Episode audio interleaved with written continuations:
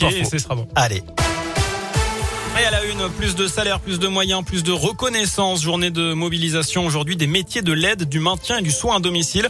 C'est le cas notamment à Santé avec ce rassemblement tout à l'heure place Jean Jaurès. Une cinquantaine de personnes étaient présentes, notamment Mireille Caro. Elle est secrétaire générale adjointe de la CGT dans la Loire. Elle nous décrit un quotidien compliqué pour les salariés. Quand vous avez des journées euh, de 10 heures, voire plus, en étant uniquement rémunéré 3 euh, heures, voire 4 heures, parce qu'il y a euh, des délais entre deux interventions qui ne sont pas rémunérées, je peux vous assurer que pour continuer à exercer ce métier, eh ben, faut, faut avoir énormément de conviction. Ce ne sont pas que des tâches ménagères, c'est aussi s'occuper des personnes, savoir leur parler, savoir les écouter, savoir endurer leur détresse, leur souffrance. Et c'est un métier qui est pénible physiquement, mais aussi énormément difficile psychologiquement. À noter également cette mobilisation des profs et des personnels de l'éducation nationale. Près de 200 se sont rassemblés ce matin près de la Bourse du Travail à Santé avant de prendre la direction de l'inspection académique. Ils réclament notamment un plan d'urgence dans l'éducation, des mobilisations qui perturbaient la circulation, notamment des trams euh, en centre-ville. Et à l'échelle nationale, vous noterez que cette journée de mobilisation a attiré 4% de grévistes dans le primaire, 6% dans le secondaire.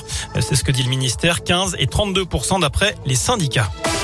Dans le reste de l'actu, cet accident mortel ce matin dans le Rouennais, un choc violent entre une voiture et un poids lourd. Ça s'est passé vers 9h30 sur la départementale 4, commune de Noailly.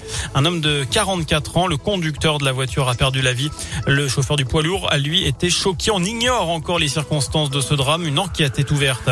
La pandémie de Covid sera terminée dans un an. C'est ce que prédit le patron du labo Moderna ce matin. Pour lui, à cette date, il y aura suffisamment de doses pour vacciner toute la planète. En attendant, le pass sanitaire est maintenu dans tous les départements français mais des allègements sont également prévus dans les territoires les moins touchés avec la fin de l'obligation du port du masque en primaire au 4 octobre, là où le taux d'incidence est inférieur à 50 cas pour 100 000 habitants. On va passer au sport et on va passer au football plus précisément. Je rappelle cette euh, mauvaise euh, nouvelle d'ailleurs, hein, celle défaite des Verts face à Monaco. À Monaco, 3 buts à 1, la quatrième défaite d'affilée en championnat. Le prochain rendez-vous, c'est dès samedi, 17h face à Nice dans le Chaudron. Et puis on l'a appris il y a quelques minutes après avoir contacté la préfecture de la Loire. Il n'y aura pas de supporters lyonnais pour le prochain derby à Geoffroy Guichard. Le match a lieu dimanche 3 octobre. La préfecture qui estime que cette rencontre présente des risques majeurs à l'ordre public. Les Verts en tout cas qui attirent les investisseurs. Le dossier de la vente de la SS avance toujours selon l'équipe. Deux candidatures viennent d'avoir accès à la data room, ce coffre-fort virtuel avec toutes les données du club.